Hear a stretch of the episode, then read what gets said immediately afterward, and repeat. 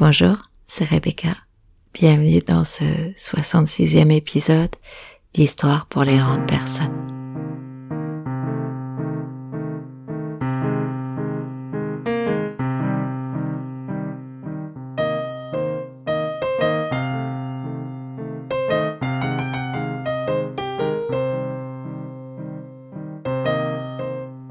Accepte quand tu as tort et tais-toi quand tu as raison.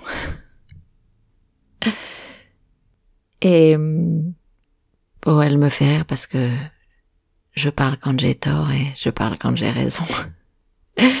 Donc voilà. J'en ai une un peu plus poétique. Pendant que le mental cherche le pont invisible, le cœur traverse tranquillement la rivière en nageant. Jodorowsky. C'est l'été et même si vous écoutez cette histoire en hiver, eh bien, imaginez que c'est l'été.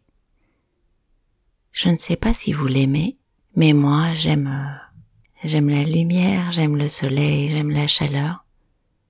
J'aime les odeurs qui vont avec l'été. Mais j'aime aussi celles qui vont avec le printemps ou avec l'automne. En tout cas, je prends le prétexte de c'est l'été pour oser un peu de fantaisie et un peu d'impro. Quand je dis de l'impro, j'ai dû vous dire que c'était toujours de l'impro mes podcasts, sauf les histoires évidemment. Mais là, c'est vraiment du, du freestyle. Vous avez écouté le 64 Vous avez écouté le 65 Vous vous rappelez l'histoire de Lily Rose? Moi, en écoutant cette histoire, je me suis vue et j'ai vu des tas de gens que je rencontre, que j'accompagne, quand ils sont en milieu professionnel, et que il y a un truc qui gratte, il y a un truc qui chagrine, il y a un truc parfois qui met à l'arrêt. Et mon idée là, c'était de repartir de cette histoire, qui à mon avis pourrait aussi bien, et sans être moins trépidante, se peindre et se raconter à l'âge adulte. Alors je suis un homme. Et comment je m'appelle si je suis un homme? J'ai plein de noms qui me viennent, mais là, il va s'appeler Clément. Je m'appelle Clément, j'ai 35 ans, je suis mariée j'ai une petite fille de 5 ans et je vais bientôt être papa d'un petit garçon. Ce que j'aime par-dessus tout, c'est sculpter le bois, rentrer chez moi. J'ai une grande grange, une épouse merveilleuse, une petite fille merveilleuse et une vie finalement que je trouve assez merveilleuse. J'aime la musique, particulièrement la musique classique, mais j'aime en fait toutes les formes d'art. Finalement, ce qui me pose problème en ce moment, c'est mon environnement de travail.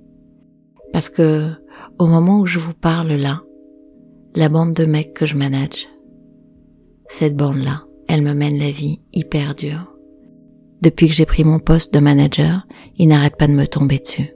Chaque jour, j'arrive, il est 7 heures du mat, je démarre, et j'ai une bande de gars un peu en colère, postés devant mon bureau, en revendication, en récrimination, en accusation. Et chaque fois, la même chose. Je suis un mauvais manager, je suis pas juste, je suis comme ci et je suis comme ça et je fais pas bien le boulot et finalement quelle est mon expérience, etc., etc. Bon, je préfère pas vous dire tout ce qu'ils me disent parce que comme c'est des gars et qui sont plutôt assez directs, ça peut aussi être carrément raide pour moi. Et finalement, voilà, je voudrais raconter quelque chose d'un peu objectif sur ce que je vis. J'aimerais trouver une solution et pas forcément me plaindre. Parce que j'ai été élevée avec euh, l'idée que un homme, ça assure. Un homme, ça gère, ça commande, ça gouverne, ça décide et ça tient ses gars. Un manager, ça tient ses gars. Et puis en fait, pour tout dire, euh, je crois que j'ai un peu le trac. J'ai un peu le trac que si je vous raconte vraiment dans le détail ce qu'ils me disent, je commence à avoir un peu la même angoisse, la même boule, le même truc là dans la gorge qui me met un peu à l'arrêt ou qui me réveille à 4 heures du mat et qui fait que je me demande combien de temps je vais devoir tenir. J'ai pris ce poste pour 4 ans. Est-ce que je vais tenir les 4 ans? Alors là, en fait, je suis venue parce que j'ai envie de de préparer mes réponses. J'ai envie demain matin ou les jours suivants d'arriver et de plus être pris de court et, et d'en avoir rien à foutre en fait. juste de les regarder et de me dire que ça glisse et que ça me touche pas. J'aimerais sortir un peu de ce truc hyper clivant du manager, des managers, du chef, des victimes, du bourreau. Alors, en fait, pour tout dire, euh, voilà, chaque jour c'est la même scène. Ils sont 18 et j'en ai tous les jours au moins 4-5. Et tous les jours, euh, je suis là et je suis mis à rude épreuve. C'est comme s'ils venaient tester ma destructivité. Et je vais vous dire, hein, un manager, c'est non seulement le brief du matin, mais c'est le contrôle et le pilotage. Et finalement, je les vois au moins la moitié de ma journée. Et ça, à chaque fois, c'est une piqûre de rappel de ce que je vis. Bon alors, les astuces que j'ai trouvées jusqu'à présent. Numéro 1, j'écoute, je suis attentif et je réponds pied à pied. Je démolis tout ce qu'ils me disent et je justifie, je montre en quoi je suis un bon manager et en quoi finalement ce qui leur arrive c'est pas de l'injustice, c'est juste le résultat de ce qu'ils font. Bah ouais, quand les mecs prennent le matos professionnel pour leur usage personnel et que je les punis ou que je les sanctionne, bah ouais, j'ai raison, c'est juste, j'ai raison. Quand ils arrivent en retard mais que par contre ils partent à l'heure, bah j'ai raison. Alors voilà, ma première tactique c'est ça je les remets sur les faits et là, j'essaie de leur montrer que c'est juste, j'ai raison, je suis pas un mauvais manager, c'est eux qui sont des mauvais travailleurs. La deuxième astuce, je suis allée voir mon chef, je lui ai demandé du soutien, je lui ai demandé que plus haut ça rappelle les règles, ça sanctionne, ça valide, et pas que quand les mecs font grève, eh ben, plus haut on me demande de trouver un arrangement. Et puis, il y a un autre truc que j'ai fait, j'ai joué à cache-cache. Tous les jours finalement, je ratais la réunion de briefing, je la faisais faire par mon adjoint, et les réunions d'équipe, je les ai faites animer en réunion déléguée. Bon, bref, j'ai essayé de me soustraire.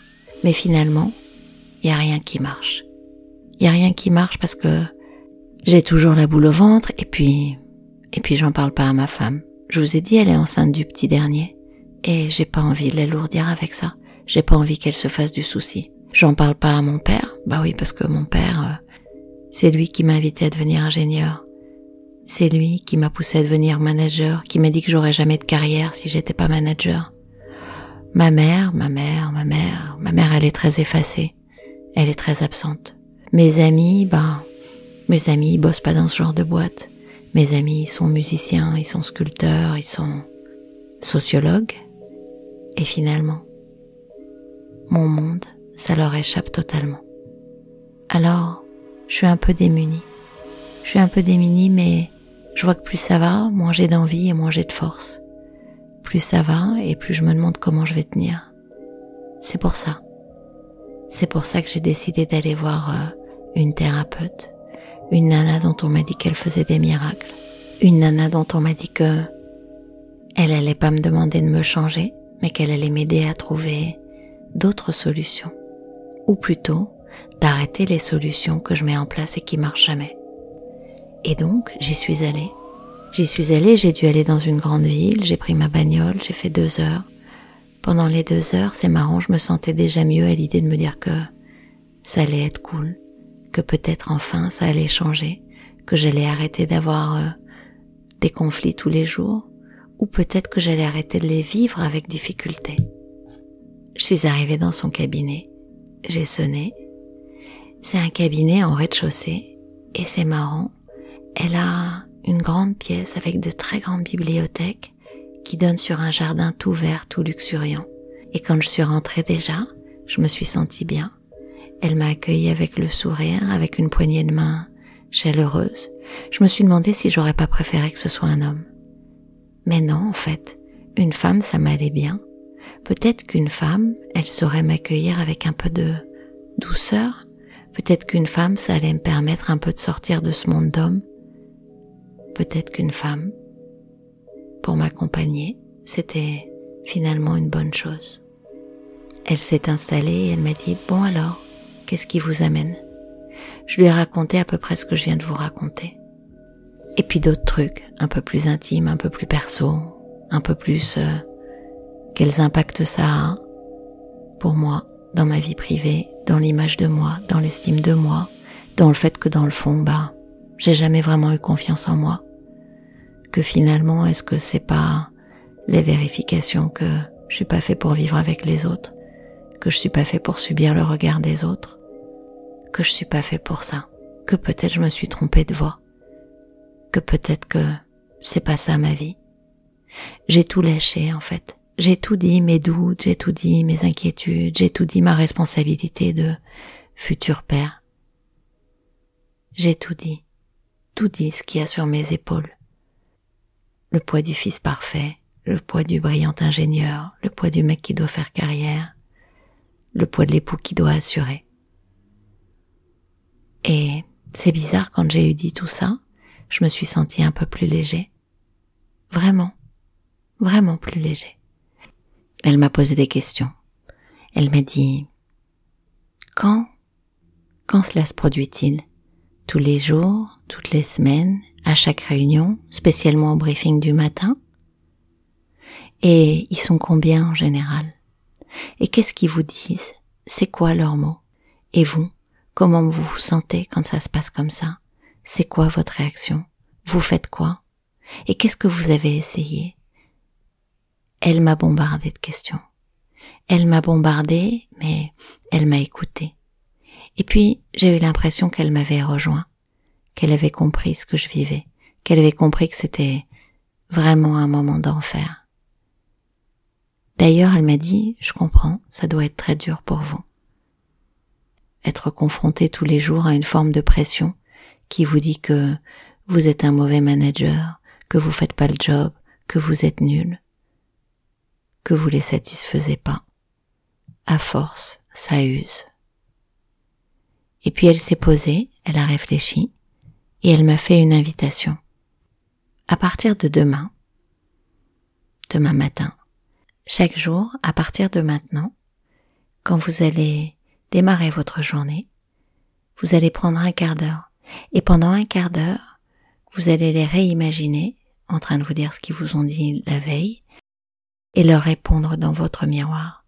Vous allez leur dire qu'ils ont raison, que bien sûr, que bah oui, vous êtes nuls, que c'est très injuste de les punir alors qu'ils prennent le matos privé. Bah oui, qu'ils ont droit d'arriver en retard, que dans le fond ils ont des contraintes. Bah oui, et vous allez les rejoindre surtout. Et vous allez leur donner raison surtout. Et vous allez même les plaindre, leur dire que c'est vrai, ils ont pas de chance d'être tombés sur un manager aussi naze.